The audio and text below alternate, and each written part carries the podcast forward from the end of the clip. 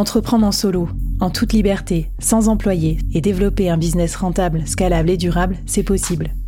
Je suis Flavie Prévost, ex-dirigeante devenue solopreneur et créatrice du premier incubateur de solopreneurs en France. Avec ce podcast, j'ai voulu créer le board que j'aurais aimé avoir à mes côtés quand je me suis lancée en solo.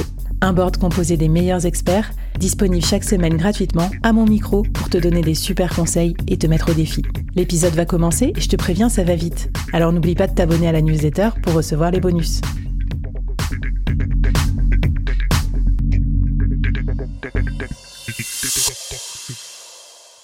Alors, pour moi, le conférencier, euh, au-delà du sujet, au-delà de sa singularité, c'est quelqu'un qui va être forcément éloquent, qui va avoir du charisme, etc. Et ça, je trouve que ça peut faire peur aux gens, surtout les gens qui sont pas des bêtes de scène.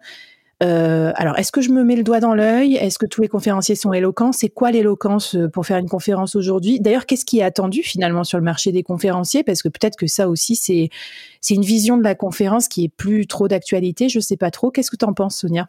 Ben, J'en pense que tu viens de me poser huit questions, donc je vais te faire huit réponses. c'est ma spécialité.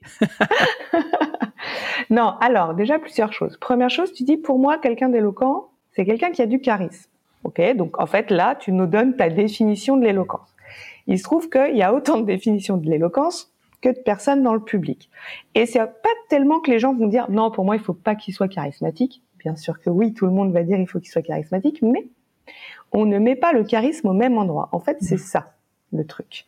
C'est que euh, l'éloquence, ça n'est pas universel. Et il y a des gens qui vont te trouver éloquent et d'autres pas. Parce qu'il y a des gens avec lesquels tu vas raisonner et d'autres et donc là, dans cet épisode-là, moi, ce dont je voudrais qu'on parle, c'est d'éloquence, oui, bien sûr, mais surtout de centre oratoire. Et c'est tout le sujet d'ailleurs de la méthode que j'ai euh, que j'ai créée et déposée, qui est une méthode qui tourne autour des centres oratoires. Alors, il serait bien trop long de t'expliquer tout ça euh, là maintenant tout de suite, mais l'idée, c'est nous avons tous en nous une force oratoire. Ok. Forcément. Ça veut dire que quand tu vas très très bien, Flavie, que tu es au top, que tu sens que la personne en face, elle réagit, elle est d'accord avec ce que tu dis, elle est en phase, peu importe, parce que tu es avec des amis et que donc tu pas de pression, peu importe. Mais à partir du moment où tu es dans un moment de grâce, c'est-à-dire un moment dans lequel tu te sens éloquent, toi, mm. tu es très bonne. T'as pas besoin de moi, tu as besoin de personne. Et à ce moment-là, tu ne questionnes pas ton éloquence. Tu sais que mm. tu es éloquente. Est-ce que, est-ce que je me trompe? Parce qu'en fait, peut-être. Non, non, mais je, non, au contraire. Et tu vois, j'ai les yeux euh, euh, fixant le ciel, euh, rêvant de ces doux moments qui sont quand même si rares. enfin, je veux dire, tu vois, c'est, c'est agréable, mais c'est vrai que c'est des moments d'alignement de planète. Et c'est bien aussi euh, une autre de mes multiples questions que je voulais te poser, c'est comment on fait pour convoquer ça au moment où on a besoin? Parce qu'en plus, je, vois très bien la vie du conférencier. Je sais pas, tu prends un train à 6 heures du mat euh, pour aller faire ta mmh. conférence. Enfin, tu vois, il y a, y a, tout ça aussi qui se joue. Tu découvres, comme ça a pu être mon cas, que le conférencier homme est payé deux fois ce que tu es payé. Bouh Alors comment te dire que quand tu montes sur scène, tu l'as un petit peu en travers euh, quand même. voilà. Donc évidemment, déjà il y a un contexte. Et ça, c'est quelque chose. Il faut bien se dire qu'en fait, quand on est conférencier, on fait un métier. Et quand on fait un métier, on se forme à ce métier et ensuite on fait. Là, si tu veux, on est dans la phase où on envisage de faire ce métier. C'est un peu comme euh, je viens d'avoir le bac, je voudrais être avocat, oui très bien, ça va pas prendre deux jours. Et hmm. donc, comment je me mets en mouvement jusqu'à devenir avocat? Et là, finalement, ce qu'on est en train de voir ensemble, c'est comment je me mets en mouvement jusqu'à devenir conférencier. L'étape 1, on l'a dite, c'est j'ai une singularité, je la nomme, et c'est ce qui va faire ma prise de parole. Hmm. L'étape 2, c'est j'ai un talent oratoire, et je vais chercher ce talent oratoire Clairement, sans entrer tellement dans les détails, tu as les, les, centres oratoires qui sont plutôt sur le verbal, des gens qui sont capables de parler toujours. C'est-à-dire que vraiment, même pris au dépourvu, ils s'arrêteront pas de parler. C'est pas hmm. forcément des gens qui vont être intéressants, hein. mais ils parlent et donc ils font illusion parce qu'ils parlent. Ah, ok, je vois. un deuxième centre oratoire qui est celui du corporel. Hmm. Et là, ce sont des gens qui prennent l'espace, qui posent leur voix, qui ont un regard, ce que toi sans doute t'appelles charismatique. Oui, je, oui, quelque chose d'un peu plus euh, incarné effectivement, un peu plus de la présence. Ouais. Elle entre dans la pièce, tac, hmm. elle est là. C'est des personnes avant qu'ils prennent la parole, on fait silence. Hmm. Ils n'ont pas demandé mais on le fait, tu vois? Et puis tu as un troisième centre qui est le centre de l'émotionnel.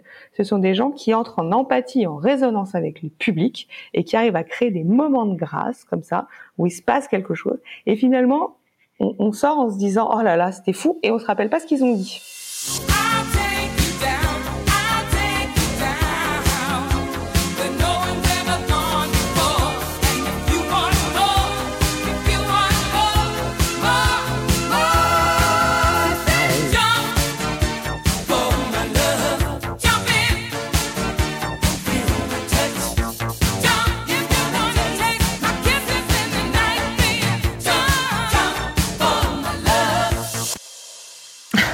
D'accord.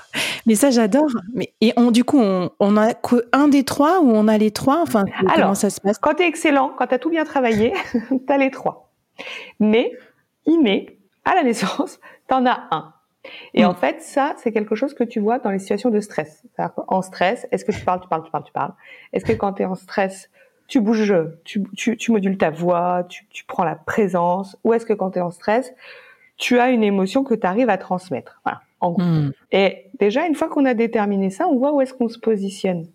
Sauf que, si moi je suis du centre oratoire verbal, que je sais parler, parler, parler, parler, ça peut être creux, mais je parle. Je vais faire très attention quand les gens en face de moi prennent la parole à ce qui me manque. Hmm. Et donc plutôt à leur corps, ou plutôt à l'émotion. Tu vois ce que je veux dire?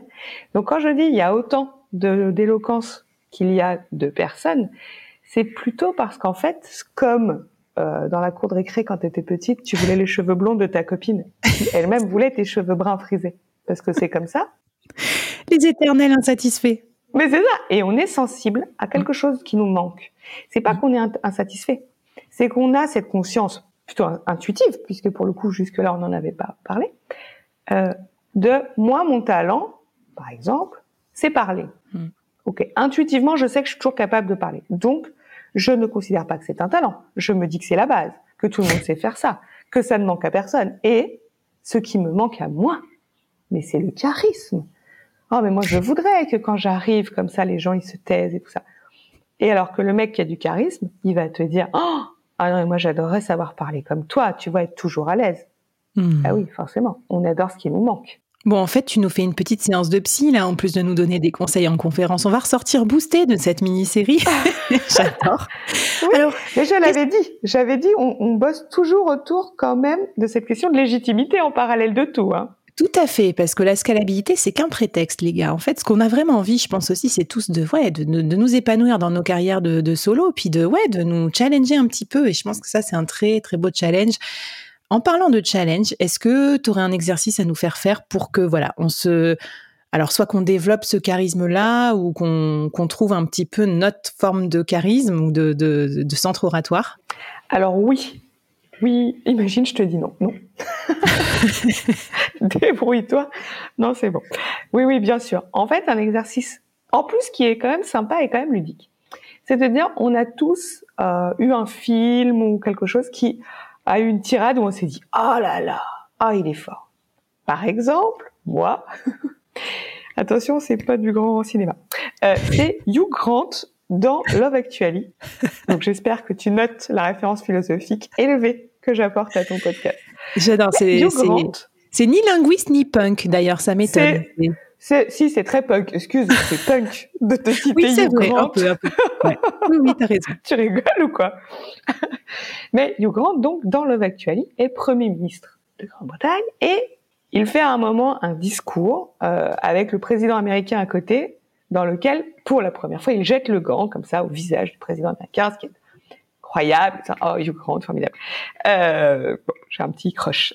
et, il dit à ce moment euh, de, de, son de son texte des choses très intéressantes. Un ami n'est pas un ami quand il est un tyran. Bon, il dit des hmm. choses très intéressantes. Et il a cette petite phrase que, voilà, qui fait pour moi. Il dit, rappelons-nous que nous sommes la nation du pied gauche de David Beckham. bon de son pied droit aussi. tu vois, et voilà. Et voilà, ça fait marrer. C'est-à-dire que toi, tu es devant ton écran de télé, tu n'es pas british, tu n'es pas concerné. Ça n'est pas vraiment ton Premier ministre et il n'est pas vraiment en train de sauver le monde. Hmm. Pour autant, tu crois, tu ris et ça marche. Hmm. Et donc, pour moi, c'est un grand moment d'éloquence. Comme quoi, mm. voilà, c'était juste pour dédramatiser le truc et dire, n'allez pas forcément me chercher I have a dream ou je sais pas quoi. Hein. Ça, peut être euh, peut être très premier degré, très très facile et très doux. Et donc, en l'occurrence, moi, c'est mon grand moment d'éloquence. Je trouve que cette tirade de Yoga est d'une vraiment d'une grande force. Mm. Et c'est là l'exercice. Je vais vous demander d'aller trouver dans le cinéma ou peu importe parce qu'après c'est pas forcément du cinéma, hein, mais c'est plus facile avec euh, une image filmée. Un moment, un, même pas très long, hein, mais où vous vous êtes dit ah ouais, oh non là il est fort. Ça c'est éloquent. Ça ça pour moi c'est être éloquent. Et si possible pas un TEDx, pas sur une scène. Si vraiment bon, pourquoi pas? Pourquoi pas Pourquoi pas? Mais mais plutôt hors sujet pro. Pourquoi? Parce que moi, en fait, aujourd'hui, je suis capable de répondre à la question. Et pourquoi cette tirade me plaît autant? Hmm. Cette tirade me plaît autant parce qu'elle est punk, hmm. parce que le l'exercice politique, d'un coup, switch avec de l'humour, hmm. et que moi, ma vision de la linguistique, c'est je peux tout faire passer avec de l'humour. On comprendra tous les concepts les plus complexes de la langue si je les mets en relief avec un peu d'humour. Et donc, en fait, une fois que j'ai compris ça, j'ai compris ce qui était pour moi éloquent ce qui était pour moi euh, quelque chose d'important. Et donc, l'exercice pour tout le monde, là, c'est d'aller choisir son extrait, son moment. Ça peut être même de des humoristes, hein, peu importe. Mais un moment qui nous semble éloquent. Et ensuite, vraiment se poser la question, mais pourquoi je trouve ça éloquent Qu'est-ce que ça vient chercher? En quoi je trouve ça waouh? Est-ce que c'est parce qu'il me manque quelque chose que je vois là-dedans? Est-ce que c'est parce que le propos, le fond, m'interpelle? Enfin, peu importe. Mais il y a forcément quelque chose qui fait que ça résonne avec moi. Quand j'ai identifié ce quelque chose, j'ai une bonne idée de ce qui fait pour moi l'éloquence. Super. Eh bien, écoute, merci pour ces, j'allais dire pour ces devoirs euh, à la fois introspectifs et puis plaisants, parce que c'est quand même pas mal de regarder des films ou des séries pour trouver ces moments. Euh, ces T'as eu peur que je te fasse lire du Nietzsche? Ouais, non, non, du coup, non, tu vois, ça, c'est très bien. Je, enfin, tu vois, sémanticienne, on, on, aurait pu penser que tes exercices euh, auraient pu nous renvoyer à des heures sombres de nos, de nos cours de grammaire, mais euh, j'apprécie là encore le, le, côté punk. Écoute, c'est top. Et puis, bah, ce que je te propose, c'est qu'on aille encore un petit peu plus loin dans le parcours de, bah, du conférencier en herbe et qu'on aille regarder justement, toi qui es linguiste, comment on va pouvoir exprimer nos idées. Je parle bien des mots qu'on va employer euh, pendant cette conférence et comment on va les, les organiser. Tout ça, ça se passe dans l'épisode 3.